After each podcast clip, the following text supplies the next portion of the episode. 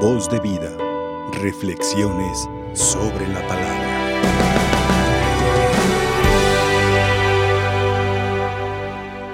Hermanos y hermanas, hemos escuchado a lo largo de este tiempo ordinario cómo Jesús se ha referido a nosotros con el uso de un género literario que son las parábolas. Y hoy no necesitamos explicar aquella parábola que acabamos de escuchar, pero sí me hace un poquito resonar en mi corazón y en la, en la experiencia de vida cómo es que Dios ha actuado poniéndonos como ejemplo algunas situaciones que nos tocan vivir. Yo hubo un tiempo en el que yo fui maestro de una secundaria. Y acuérdense que los niños de la secundaria les cuesta a veces mucho trabajo obedecer. Entonces, en esa secundaria había un muchacho que casi le decían la bestia porque era incontrolable y había un maestro que lo insultaba mucho, lo maltrataba y hasta llegó al grado, hasta yo creo que de pegarle. Yo en algún momento al visualizar eso yo decía, Señor, ¿tú qué quieres de este muchacho? ¿Cómo quieres que yo lo trate? Y se me vino esa cita bíblica que dice, traten a los demás como quieren que los traten a ustedes. Y yo dije, ah, bueno, entonces, ¿yo cómo tengo que tratar a ese estudiante? Con paciencia y con amor. Y empecé a llamar al muchacho yo a que hiciera sus tareas, a que pusiera atención, le dedicaba tiempo y empezábamos a platicar de su familia y cómo estaban las cosas. Después pasó un, determinado tiempo y me preguntaban los niños, oiga, seminarista, porque era seminarista dando clases, cómo le hizo para dominar a la bestia. Y yo les decía, ¿quieren saber? ¿Quieren saber qué fue lo que me hizo dominar a la bestia, como ustedes le dicen? La paciencia y el amor. Y eso es lo que nosotros podemos descubrir en la figura de Cristo. Y ahora ya viene la relación que tiene con el Evangelio, porque van a decir, ¿y esa historia qué tiene que ver? Mucho. Porque nosotros a veces como cristianos perdemos aquella paciencia y pensamos que todos los demás tienen el mismo proceso, el mismo camino recorrido que yo. Y nosotros sabemos que no es así. Todos hemos caído, todos hemos lastimado, todos hemos herido y todos también hemos odiado. Pero esto nos hace a no volver a repetir esos mismos errores. Y eso es lo que nosotros tenemos que descubrir, porque si Dios es misericordioso conmigo y es paciente, yo también tengo que ser misericordioso y paciente con todos aquellos que yo llamo hermanos. Y no hermanos de sangre, sino hermanos por el bautismo porque todos los que estamos aquí somos hermanos. En el cielo no va a haber ni ricos, ni pobres, ni enfermos, ni ancianos, ni niños, ni jóvenes. Todos vamos a ser iguales. Todos vamos a ser iguales. Y por eso yo les pongo este ejemplo de este muchacho.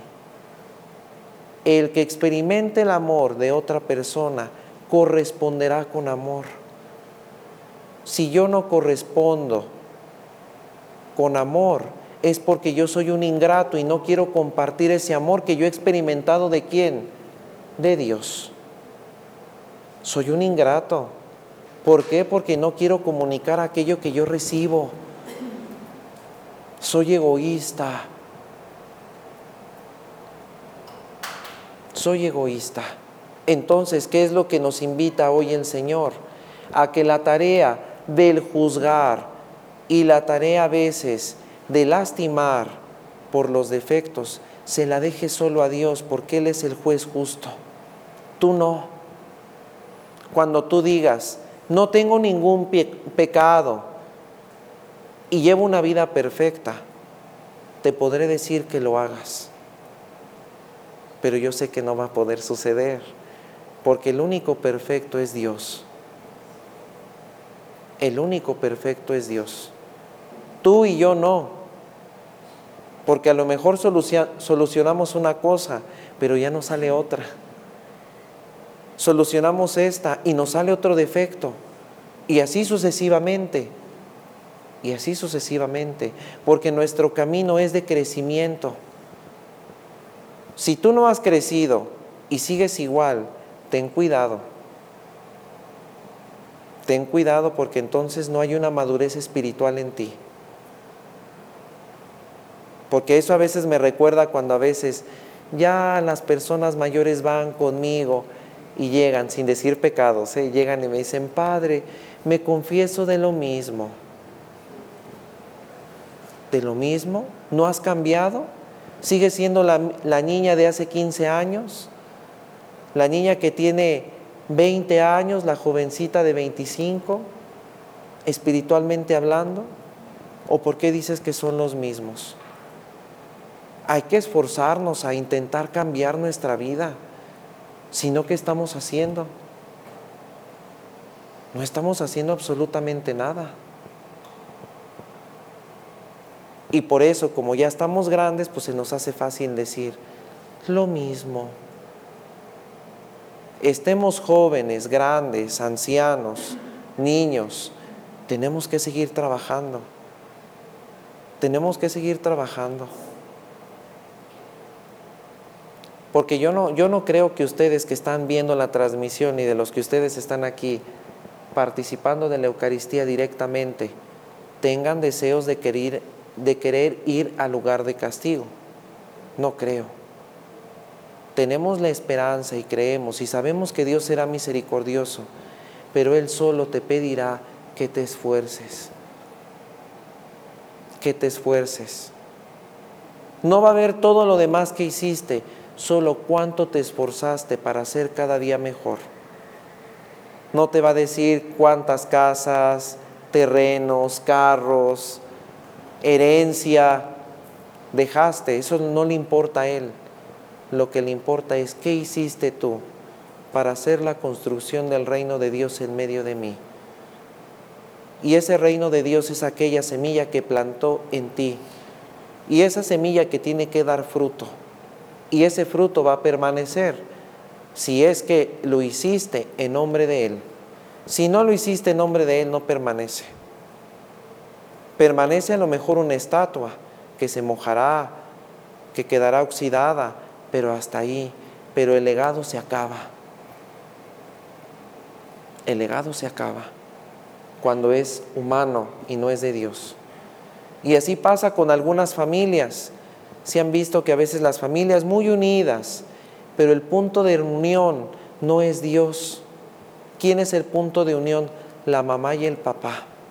Se va la mamá, se va el papá y todos los hijos se dispersan. ¿Por qué? Porque los padres no los llevaron al punto importante que era Dios, sino el punto importante y referencial eran ellos. El punto referencial eran ellos y faltando ellos, ¿qué pasa? Todos se van. Todos se odian, todos se pelean por la herencia, todos se pelean por todo. Y después, ahí se acabó la familia. Pero porque el punto central no era Dios. El punto central no era Dios. Por eso les invito, hermanos, a que ustedes mismos empiecen a cosechar aquello bueno que tienen y esa cizaña que ustedes tienen en su vida, dejen que el Espíritu de Dios la transforme y la queme, porque el fuego puede tener dos significados, un fuego castigador y un fuego renovador. Deja que el fuego de Dios te invada y que ese fuego sane y acabe con esa cizaña que tienes. Y eso es lo mejor que va a poder hacer Dios en ti. En ti, no solo en ti, sino en toda la comunidad y en todo lugar en el que tú estés. Eso es lo que el Espíritu Santo quiere hacer hoy. Pidamos su gracia y también pidamos su alegría para seguir caminando hacia aquella tierra prometida que Él tiene para cada uno de nosotros. Que así sea. Voz de vida. Reflexiones sobre la palabra.